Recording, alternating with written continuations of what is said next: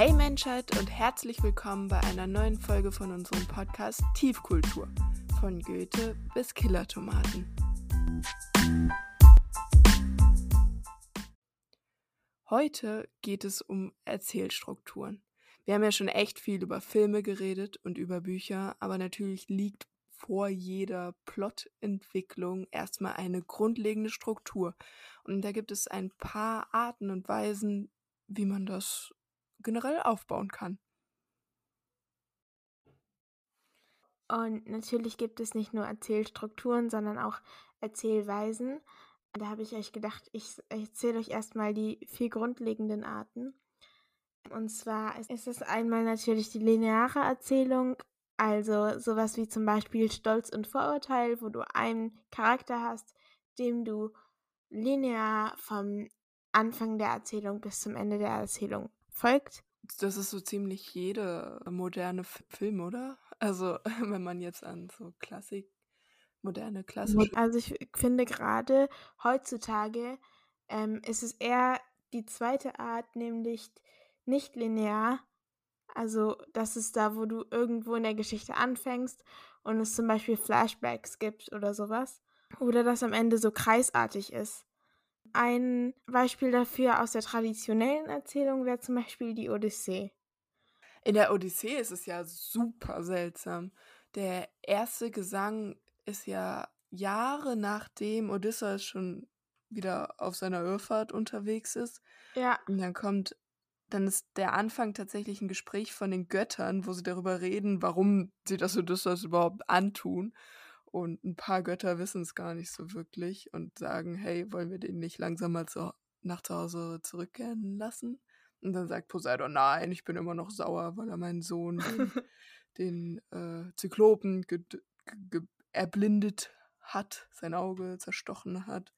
Und dann geht Athene zu Odysseus nach Hause und unterhält sich mit seinem Sohn und sagt dem Sohn, hey, geh mal deinen Vater suchen. Und, und dann ist es irgendwie die Reihenfolge sehr seltsam. Ja, ja, aber genau, das ist halt nicht linear. Dann gibt es die Quest Narrative, um jetzt nochmal auf auf unsere Erzählweisen zurückzukommen, in der der Held auf eine, ja, auf eine Reise geht, in der er eine Aufgabe hat. Ein Beispiel dafür ist wieder die Odyssee, wo du halt ganz eindeutig eine Aufgabe hast und der Held versucht, das zu lösen. Oder das magische Baumhaus. Das fällt mir gerade ein. Ja, das magische ja, Baumhaus. Da war es ja immer so. Also am Anfang, der Anfang ist ja immer gleich in jedem von diesen Büchern. Die beiden Geschwister gehen ins magische Baumhaus, kriegen irgendeine Aufgabe und sind dann halt in irgendeiner Zeit unterwegs und wenn sie die Aufgabe erfüllt haben, kommen sie wieder. Das stimmt. Deswegen wurde das magische Baumhaus irgendwann langweilig, wenn man älter geworden ist, weil das immer das gleiche war. Ja, also ich fand es dann nochmal cool, als äh, hier Merlin und Avalon und der ganze Königshof von Camelot damit reingeflossen ist, mit Merlin und Mor Morgan. Nee, sie ja, heißt genau, nicht Morgan. Stimmt, das daran kann ich mich ganz dunkel erinnern. Wie? Also ich habe gelernt, dass man sie nicht Morgan ausspricht. Morgaine? Was, Morgaine? Keine Ahnung. Ich habe sie auch Morgan. Morgan? Ich hab, ich Morgan? Kann auch sein. Also nicht morgen, ganz sicher. Da habe ich nämlich schon mal also, Ärger für bekommen. Ist sie nicht irgendwie. Heißt sie nicht irgendwie im Original Morgana? Kann das sein? Das klingt so deutsch. Das klingt automatisch falsch, weil es so deutsch klingt, aber kann sein. Und das letzte Narrativ, was ich euch vorstellen will, ist das Viewpoint Narrative, in dem man halt nur von, von einer Perspektive aus berichtet. Ein Beispiel dafür ist zum Beispiel The Hunger Games. Da hat man ja auch nie eine objektive Erzählweise, sondern es ist immer aus ihrer Sicht. Was mich, also ich will jetzt hier an der Stelle nicht zu sehr ins Detail gehen, weil ich glaube, vor allem mit dir könnte ich so fünf Stunden lang über die Tribute von Panem reden. Aber ab einem gewissen Punkt hat es mich echt genervt, dass man immer nur die sehr emotional verwirrte Katniss als äh, ja, Fenster in die Geschichte hatte. Und alles, was passiert ist, immer durch ihre sehr emotionale Sichtweise verklärt war. Ja, ich glaube, heutzutage würde ich dir dazu stimmen, das Problem ist, dass du den großen Vorteil hast, dass du sie gerade gelesen hast und dass du sie vor allem jetzt als erwachsene Person gelesen hast. Ich habe sie zwar mehrmals gelesen, aber das war mehrmals als so 12-, 13-jährige Jugendliche. Und deshalb ist mir das gar nicht so aufgefallen. Also für mich war ihre emotionale Schiene und und dieses Ganze zwischen Peter und Gail und so, das war für mich genauso erwachsen und genauso Fiktion wie The Hunger Games. Also ich fand das äh, auch irgendwie erwachsen und heutzutage würde ich mir wahrscheinlich denken, boah, sie war auch einfach nur eine 16-Jährige, wie wir alle anderen auch. So. Ich meine, es ist ja krass, dass die Autorin es geschafft hat, das so realistisch darzustellen, ihre Gedankengänge, weil Identifikationspotenzial war auf jeden Fall schon da, auch jetzt heute noch, aber es hat mich halt trotzdem genervt. Ich habe es ja auch gelesen, so mit 12, 13, mhm. aber dadurch, dass ich es jetzt gerade nochmal gelesen habe, kann ich echt nicht mehr sagen, was ich damals darüber dachte. Ich kann sagen, dass mich diese ganze Gail-Peter-Diskussion echt genervt hat, weil das war auch in meinem Freundeskreis dann voll das Thema. Ah ja, ich Und das nervt noch, mich immer noch. Ja, weil ich weiß noch, ähm, wir haben dich einmal, glaube ich, irgendwie nach Hause gefahren von irgendwo und ich habe mit dir und noch einem Bekannten von uns über Peter und Gail diskutiert. Und du und ich, wir kannten uns damals nicht. Und ich, ich konnte das gar nicht nachvollziehen. Und es war mir so unsympathisch, dass du Gail mochtest. Ich dachte mir so, was ist das für ein Kind? Nö, ich stehe dazu. Ich stehe da heute noch zu. Ich finde Peter immer noch aber hast du den dritten Teil gelesen? Nee, noch nicht. Nur die ersten. Ja, liest den dritten Teil und dann sag mir immer noch, du Gale magst. Nee. Mach ich. Also, ich kann nachvollziehen, dass das ja heutzutage ein bisschen nervig ist, dieses ganze Hin und Her zwischen zwei Männern. Auch wenn ich es aus einer literarischen Perspektive eigentlich ganz cool finde, weil das sonst immer die Männer sind, die die, die Auswahl haben zwischen zwei Frauen. Aber nee, trotzdem. Also mein, mein zwölfjähriges Ich fand sehr cool. Das ist die Hauptsache. Das ist ja auch die Zielgruppe. Also ich wäre an der Stelle nur ganz kurz für vielleicht die zwei Personen auf der Welt, die den Plot nicht grob kennen. Es geht um eine Welt in der Zukunft. Unsere Welt, wie wir sie kennen, ist untergegangen wegen, weiß ich nicht, Klimawandel oder so. Und die übrig gebliebene Welt ist in zwölf. Es gab einen Krieg. Ah, es gab einen Krieg? Oh, okay. Ja. Habe ich schon wieder vergessen. Gut, aber die übrig gebliebene Welt ist in 13 Distrikte aufgeteilt und das Kapitol, die Hauptstadt. Und das Kapitol veranstaltet einmal im Jahr, um die Distrikte daran zu erinnern, dass ähm, so die halt die Überhand haben, die Macht haben, die Hungerspiele. Da werden aus jedem Distrikt zwei Kinder ausgewählt, ein Junge und ein Mädchen, zusammen in eine Arena geschmissen und eine Person kann nur gewinnen und du gewinnst halt, indem du als letzter lebst. Den, dritt, den 13. Distrikt gibt es aber auch übrigens nicht mehr, weil der zerbombt wurde, wurde. im Krieg. Genau, also der Krieg war, dass die Distrikte sich gegen das Kapitol aufgelehnt haben und als Tribut sozusagen, damit sie das nicht mehr machen, müssen sie jetzt zwei immer opfern. Das heißt, die sind Tribute. Ach, das heißt, es gab auch schon vor dem Krieg die 13 Distrikte. Also, ich kann, ich glaube schon, ja. Ich weiß es gerade nicht mehr so genau, muss ich ehrlich sagen. Aber vielleicht haben sie die auch aufgeteilt dem Krieg. Aber es war auf jeden Fall so, dass es diesen Aufstand gegen das Kapitol gab. Das heißt, das Kapitol muss es schon gegeben haben vorher. Ja, die Distrikte eigentlich auch, weil wie sonst der 13. zerstört worden sein, wenn nicht im Krieg. Stimmt. Ja gut, oh mein Gott, dann ich dann muss ich mich ja sehr gut daran erinnert haben gerade. Ich bin ein bisschen stolz. Okay, dann aber mal zurück zu unserem eigentlichen Folgenthema, oder? Ja. Also, Struktur, Strukturierung von Texten, von Plots funktioniert am besten, wenn man sich an einem Gerüst langhangelt. Und das Gerüst, was bei uns in der westlichen Literatur oder halt auch in Filmen logischerweise am meisten verbreitet ist, ist die Drei-Akt-Struktur. Die ist so verbreitet, weil der erste, der auf die Idee gekommen ist, der gute Aristoteles war. Und Aristoteles hat die Poetik geschrieben. Es ist ein gigantisches Buch, wo er einfach alles reingeschrieben hat, was seiner Meinung nach gute Dichtung, gute Dramas in der Zeit ausmacht. Leider ist sehr viel davon verloren gegangen, nämlich alles, was er über Komödien erzählt hat. Aber alles, was er über Tragödien erzählt hat, ist noch da. Und da hat er unter anderem festgelegt, dass seiner Meinung nach eine gute Tragödie einen Anfang hat, eine Mitte und ein Ende. Und diese sehr vage Festlegung wurde dann ja mehr spezifiziert und daraus sind dann drei Akte geworden. Im ersten Akt ist erstmal das Setup. Wir erfahren, was los ist, wer die Protagonisten ist, das auslösende Ereignis passiert, also die klassischen W-Fragen, wie man im Deutschunterricht in der Grundschule sagen würde. Im zweiten Akt kommen dann die ganzen Hindernisse und Herausforderungen. Es wird spannend. Das ist halt die Mitte der Geschichte. Und am Anfang des dritten Akts ist dann die Krise oder der Höhepunkt. Und nach dem Höhepunkt muss die Spannung logischerweise wieder nachlassen und alles wird aufgelöst und erklärt und kommt zu einem sinnvollen Ende. Ich habe dazu eine Frage. Also ich habe gerade darüber nachgedacht, dass jetzt zum Beispiel der Satz des Pythagoras, der ja auch angeblich von Pythagoras erfunden wurde, gar nicht von Pythagoras erfunden wurde, sondern aus den arabischen Ländern kam und Pythagoras ist einfach nur da hingegangen und hat das studiert und ist dann zurückgekommen und war so, jo, Satz des Pythagoras. Also es sind ja mehrere Griechen, in, also so in die arabischen Länder gegangen sind und da Sachen gelernt haben. Aber es war vor allem Mathematik.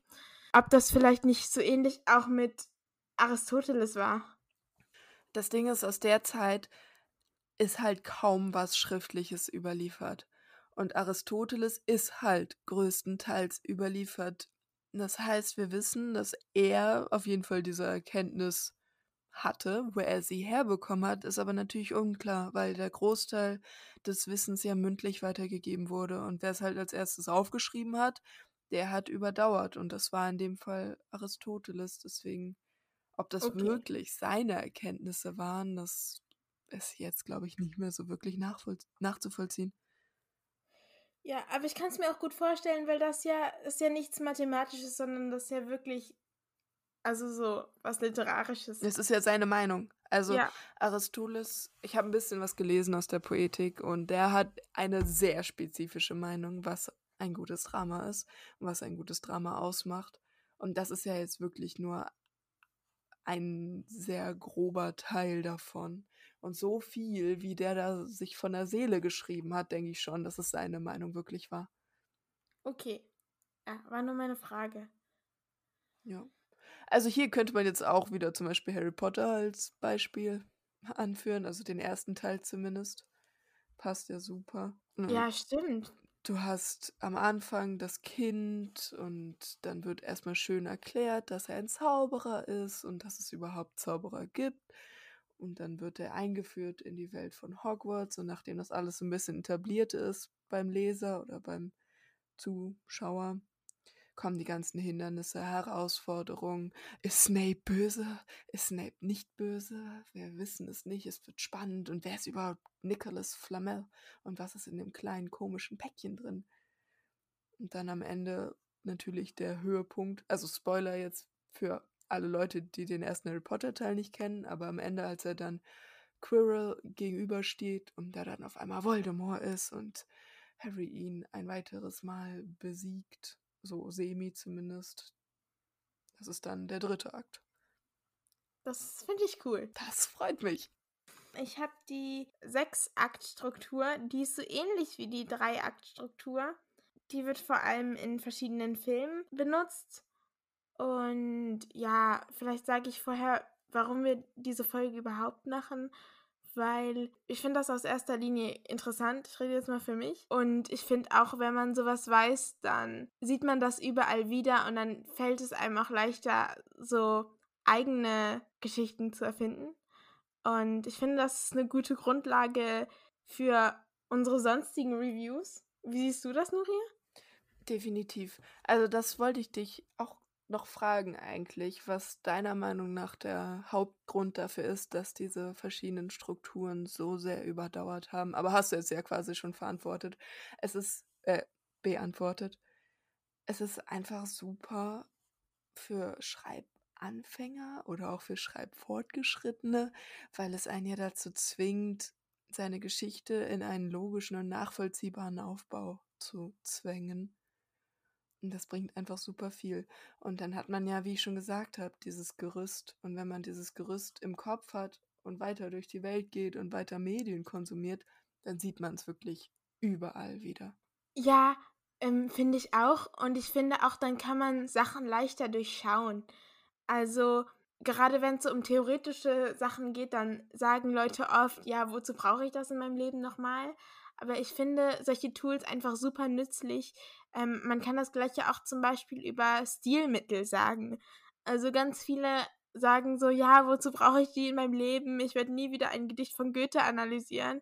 Und wenn man keine Literatur studiert, dann stimmt das wahrscheinlich. Aber man erkennt das einfach super in Politikerreden. Man kann besser ähm, sehen, man kann besser sehen, ob das, was sie sagen, gerade sie nur sagen als rhetorisches Mittel oder ob sie das ernst meinen. Man durchschaut einfach super viel. Gerade in unserer medialen Welt sind solche Strukturen, glaube ich, super wichtig. Also nicht nur Erzählstrukturen, sondern auch sowas wie Stilmittel oder so. Ich wollte euch jetzt was über die Sechsaktstruktur erzählen. Die findet man, wie gesagt, vor allem in verschiedenen Filmen. Ich habe mir jetzt, um die zu verdeutlichen, den Film Castaway ausgesucht. Also in dem Film geht es um einen Typen, der heißt Chuck Nolan. Es ist so eine Art moderne Robinson Crusoe Story. In der Sechsaktstruktur hast du zuerst, wie auch in dieser Dreiaktstruktur, das Setup. Das hast du aber in zwei Akten. Und zwar machst du einmal eine imperfekte Situation, in der der Protagonist sozusagen unzufrieden ist. Und dann kommt er also in eine neue Situation, die ihm nicht, die ihm nicht bekannt ist. Und in dem Fall, in dem Film Castaway, ist das Chuck Nolan, der immer seine Arbeit über seine Freundin stellt. Das ist die imperfekte Situation. Und außerdem hat er sehr viel Druck bei der Arbeit. Er wirkt gegen die Zeit und das ist die, ähm, der innerliche Konflikt, der in dem Charakter in jedem Akt sozusagen auch eine Rolle spielt. Dann wird diese im imperfekte Situation gestört. Und das ist in dem Film Castaway zum Beispiel, dass er wegfliegen muss. Dann kommt er in, die, in diesen zweiten Akt des Setups, nämlich die unbekannte Situation. Da crasht sein Flugzeug und er muss sich auf einmal auf einer Insel zurechtfinden. Das heißt, er bekommt dann auch eine neue Rolle, er muss sich dann um sein Überleben kümmern. Das ist dann der neue Konflikt, der in der zweiten Hälfte des Setups quasi stattfindet. Und will jetzt von dieser Insel weg. Das ist das neue Ziel, um zu seiner Freundin zu kommen. In der zweiten Erzählhälfte, das ist die Kon Konfrontation, wird ihm klar, dass er quasi keine Kontrolle über das seine Situation jetzt hat und ist dann quasi versucht dann auf der Insel zu überleben. Das ist das Ziel, aber quasi nicht das Ziel vom Ende, sondern nur das Ziel von diesem Akt der Kon Konfrontation. Das nennt man auch das falsche Ziel. Und dann kommt es zu einem Turn, und zwar verbringt er dann vier Jahre auf dieser Insel. Dann kommt am Ende von der Konfrontation ein Boot auf diese Insel. Und das ist quasi der Moment, in, der, in dem sich alles ändert. Dann kommt es zur vierten Phase. Das ist das Implementing of Doom. Also etwas, das zu, zu dem Tiefpunkt der Geschichte führt. In der Geschichte von Castaway ist das, dass er versucht, dieses Boot zu benutzen und aus Plastik die, die Segel aus Plastik macht, was natürlich nicht funktioniert. Und er dann seine, sein Setup von der Mitte des Films, also die Insel, versucht zu verlassen. Dann fällt das Boot auseinander. Das ist das quasi der Low Point der Geschichte. Und dann wird er aber von einem Containerschiff gerettet und das wird, ist dann quasi die Rettung, aber nicht die finale Rettung, sondern die Rettung, die jetzt diesen Handlungspunkt abschließt. Und dann kommt es zur endlichen Rettung, indem er wieder zu sich nach Hause kommt, aber quasi verändert ist und damit erstmal klarkommen muss. Also mit den Änderungen von seiner Person, aber auch der Umgebung, die jetzt quasi, also aus der er vier Jahre verschwunden ist und die sich dementsprechend halt verändert ha hat, klarkommen muss. Also er versucht wieder mit seiner Freundin, die er über alles liebt, zurückzukommen, aber die hat halt jetzt einen neuen Mann und das wirft ihn aus der Bahn. Er muss jetzt seinen Platz in der Gesellschaft finden und das ist quasi das richtige Ziel von dem Charakter. Er braucht quasi aber, um dieses Ziel zu erreichen, noch einen finalen Push. Und den bekommt er, indem er Kelly konfrontiert und ihr das alles erzählt. Und dann findet er erst seinen Platz. Und dieses Platzfinden, das ist die letzte, die sechste Erzählhälfte quasi. Das war die sechs Aktstruktur. Wow, das ist deutlich komplizierter und komplexer als die Dreiaktstruktur. Ja. Aber es baut auch auf demselben auf. Also du hast auch das Setup, du hast auch einen Konflikt, du hast auch den Low Point und du hast auch, auch eine Aufklärung. Du hast bloß diese Aufklärung und diese und das Setup und so nicht in einem Akt, sondern im zwei. Ja, okay, also wenn du möchtest, kannst du mit sehr viel Biegen und Brechen auch die Sechsaktstruktur in eine Dreiaktstruktur quetschen, ja? Ja. Okay, okay. Gut, dass es da auch noch was dazwischen geht, falls einem drei Akte zu wenig und sechs Akte zu viel sind. Vielleicht ist dann die Fünf-Akt-Struktur etwas für euch. Die Fünf-Akt-Struktur ist das, was wir aus den meisten Theaterstücken kennen ich zumindest habe es auch in der Schule gelernt, auch, ja, ich auch als auf Aristoteles aufbauend, lustigerweise, was ja aber nicht direkt so ist. Natürlich ist auch dieses Modell wieder basierend auf Aristoteles, Aristoteles Dreiaktstruktur. Aber so richtig erfunden, sage ich mal, hat's Horaz. Das war auch der, der mit Carpe Diem, der Carpe Diem erfunden hat, oder? Ich glaube schon, ja. Der hat ziemlich viel gemacht, der ist auch ordentlich bekannt. Na, der hat sich auf jeden Fall ähm, mehr auf fünf Akte bezogen in seinen Werken als auf drei Akte. Und zwar hast du hier auch wieder im ersten Akt das Setup, das auslösende Ereignis, die W-Fragen und so. Im zweiten Akt hast du die zunehmende Spannung, die Konflikte im dritten Akt hast du dann einen ganzen Akt nur für den Höhepunkt. Und im vierten Akt lässt die Spannung dann wieder nach, weil nach dem Höhepunkt muss die Spannung nachlassen.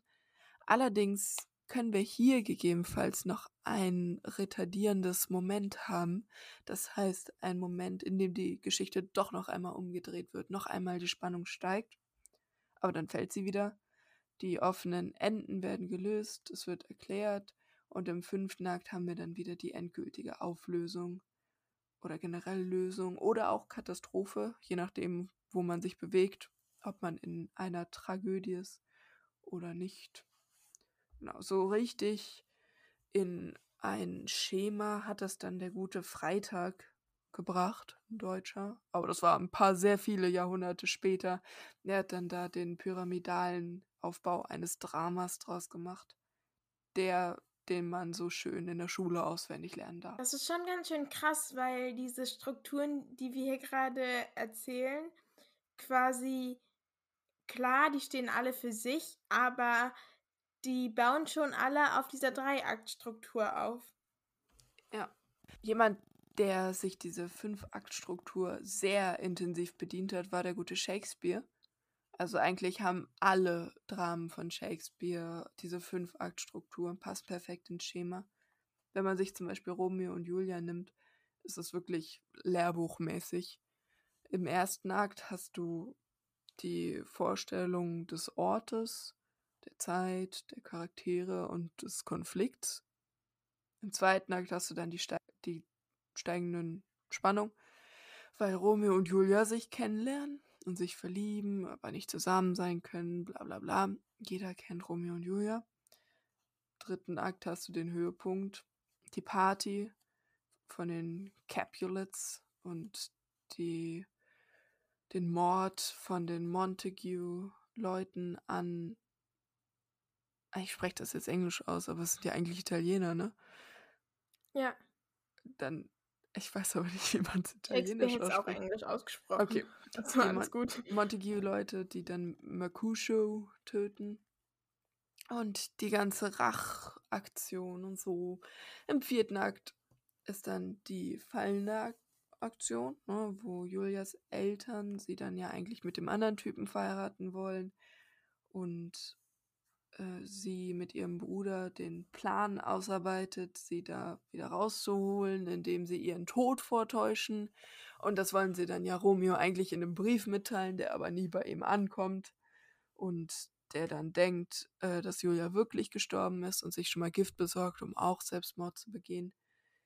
Und dann landen wir im fünften Akt, wo die Auflösung bzw. die Katastrophe erstmal dann halt ist, dass Romeo sich das Leben nimmt. Julia, die ja noch nicht tot war, das dann sieht und sich auch das Leben nimmt. Und die Auflösung dann, dass beide Familien merken, dass die Situation so nicht weitergehen kann und sie sich wieder vertragen sollten. Das stimmt. Aber es passt gut zu Shakespeare, das so lehr lehrbuchmäßig zu machen. Also Shakespeare hat ja sehr viel auf Form gegeben. Ich meine, alle seine Dialoge sind immer im zehnhebigen Jambus.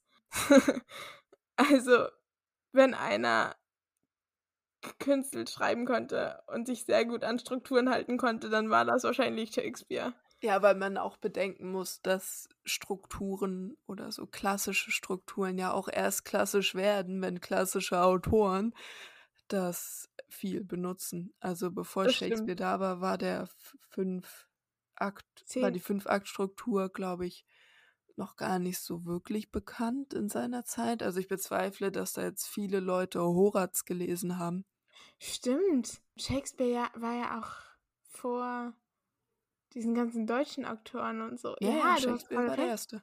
Also nicht der Shakespeare Erste. war der Erste. Das ist ja schon, das ist ja schon Äh, krass. Also zumindest der bekannteste Erste. das ist schon ganz schön krass. Shakespeare war ja auch derjenige, der das English Sonnet oder auch Shakespearean Sonnet erfunden hat, sag ich mal, indem er das Originale, das Petrarchan Italian Sonnet genommen hat und einfach geändert hat, so wie es ihm am besten gepasst hat. Die ähm, Strophenform, die, das Reimschema und so, das hat er ja alles so ge gedreht, wie es ihm gepasst hat, hat es dann auch Sonnet genannt und ja, jetzt gibt es die beiden Formen nebeneinander existierend heute noch.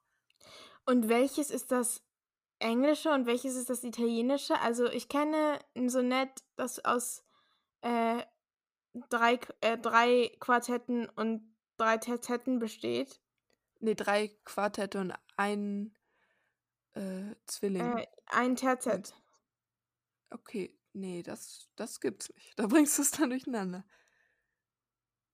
Also es ist entweder du hast zwei Quartette und zwei Terzette, dann bist du Ja. italienisch. Ja, Oder genau, du das hast. meine ich. Okay, das ist italienisch. Ja. Oder du hast halt drei Quartette und ein Zwilling. Ich, heißt es Zwilling? Nee, ne? Ein Zwilling? Was ist ein Zwilling? Ne, also zwei Linien, zwei Ach so. Zeilen, Verse. Hä, das mit zwei Versen kenne ich nicht. Das ist das Shakespearean? Das ist das Shakespearean Sonnet. Ah, okay. Das sind zwei Verse sind Zwillinge. Das wusste ich auch nicht. Nee, ich weiß es krass, nicht. Ich weiß es nicht. Ich was habe es jetzt. Zwilling genannt. Vielleicht Äh, ist es auch ein Couplet oder so. ein, das kann sein, ja. Weiß ich gerade auch nicht, wie zwei Verse sind. Aber ich dachte immer halt, dass das zwei Quartette und zwei Terzette sind. Ja, das gibt's ja auch. Das ist ja das echte Ja. Sonett. Und Ja. oha, ich, hab, ich bin gerade richtig, ich fühle mich gerade richtig erleuchtet. Oha, okay, danke schön. Das war, war sehr lehrreich. Ja, sehr gerne doch. Eigentlich wollte ich nur damit ausdrücken, dass Shakespeare so krass drauf war, dass er einfach seine eigenen Regeln erfunden hat und die jetzt immer noch gelten. Das stimmt. Das ist krass. Ich wusste auch nicht, dass die Engländer ihr eigen, also ich meine, das ergibt schon Sinn, weil wenn man sich so Shakespeares Sonette anguckt, dann sind sie so aufgebaut, aber ich habe das irgendwie nie hinterfragt, dass es eine andere Form von Sonett ist. Hm. Hä, das ist Ja, ja also krass. Das ist aber auch der Grund, warum seine Sonette am Anfang ein bisschen gehatet wurden, weil halt die ganzen Leute, die die hübschen italienischen Sonette geschrieben haben, gesagt haben: „Boah, der kann nicht mal ein ordentliches Sonett schreiben.“ Das heißt, es hat einen Moment gedauert. Also, die Engländer haben es gefeiert, aber die der Ja, die Rest der Welt Engländer halt feiern alles, was Shakespeare macht. ja, der Rest der Welt hat ein bisschen gebraucht. Ja. Mir ist aufgefallen, dass die meisten, ähm, Erzählstrukturen heutzutage also die jetzt auch entwickelt werden, fürs Fernsehen vor allem entwickelt werden. Also zum Beispiel, es gibt auch noch eine Sieben-Akt-Struktur und die basiert tatsächlich auf einem Star Trek Pen and Paper Game und wurde dann einfach von einem Typen für normales, also Buch-Storytelling von Geschichten adaptiert. Und seitdem existiert das. Also, ja, ganz schön krass irgendwie das ist, stell dir mal vor, du entwickelst ein Pen-and-Paper-Game und auf einmal hast du eine ganze Erzählstruktur aus Versehen erfunden. ja, voll. Also ich war, ich, als ich ähm, das gelesen habe, war ich auch so, oh mein Gott, stell dir vor. Und irgendwie wollte ich danach ein Pen-and-Paper-Game erfinden. Ich finde, das sollte unser neues Projekt sein. also ich wollte eh schon länger mal so ein Pen-Paper-Game spielen oder ausprobieren, weil ich mir das voll cool vorstelle. Aber ich glaube, erfinden ist nochmal ein ganz anderes Level. ja, aber stell dir vor, wie cool das wäre, wenn man sein eigenes Pen-and-Paper-Game erfindet. Also ja, wir müssen erstmal Erfahrung sammeln, wie man so sowas ja. überhaupt spielt, aber, aber ich könnte mir auch gut vorstellen, das irgendwann mal, wenn ich das ein paar Mal gespielt habe, zu erfinden, vielleicht. Klar, ähm, wieso nicht? Ja, lass mal ein Pen-and-Paper-Game erfinden. Okay. Seht ihr, so leicht ist es, Nuria zu einem neuen Projekt zu erfinden. Ich finde, das Tollste an unserer Freundschaft ist, dass einer von uns immer was vorschlägt und der andere einfach Ja sagt, egal wie absurd es ist. Ja, es macht ja auch viel weniger Spaß, Nein zu sagen. Ja, das stimmt. So ist auch dieser Podcast entstanden. Ich meinte, ich meinte zu Nuria, und wir hatten uns davor irgendwie nur zweimal richtig gesehen. Und dann meinte ich so auf einmal zu ihr in der Sprachnachricht, lass doch einen Podcast zusammen machen. Und dann meinte sie ja. Und seitdem Moment, ist dieser Moment. Podcast. Das, das war ein bisschen anders. Ich habe random einfach eine gigantische Nachricht bekommen von dir mit einer Filmliste. So 20, 25 Filme, ohne Kommentar. Und dann habe ich nur geschrieben, okay. Und du meintest, ja, ich erkläre es dir später. Und dann hast du mir irgendwann geschrieben, ja, das sind alle B-Movies aus äh, Rocky Horror Picture Show. Die gucken wir. Und ich meinte, okay. Ja, und eigentlich können wir daraus dann auch direkt einen Podcast machen, oder? Willst du mit mir einen Podcast machen? So habe ich das gesagt? Ja, so, also so ist es bei mir angekommen, so ist es in meinem Kopf abgespeichert. Okay, in meinem Kopf war es ein bisschen weniger crazy, aber kann schon sein. Ich traue mir das zu. So, und weil es zu schön wäre sonst, haben wir an dieser Stelle natürlich ein technisches Problem gehabt. Elena ist jetzt weg. Aber das heißt nicht, dass ihr kein Wort des Monats kriegt, dass ihr kein Wort des Monats kriegt. Unser Wort des Monats hat sich gerade spontan ergeben und ist Distichom. Ein Distichom ist nämlich ganz offiziell ein zwei, eine zweiversige Strophe eines Gedichts. Also das, worüber wir eben überlegt haben, ob es Zwilling heißt oder Couplet oder was auch immer. Es ist ein Distichom. Jetzt wissen wir es. Yay, Bildungsauftrag erfüllt.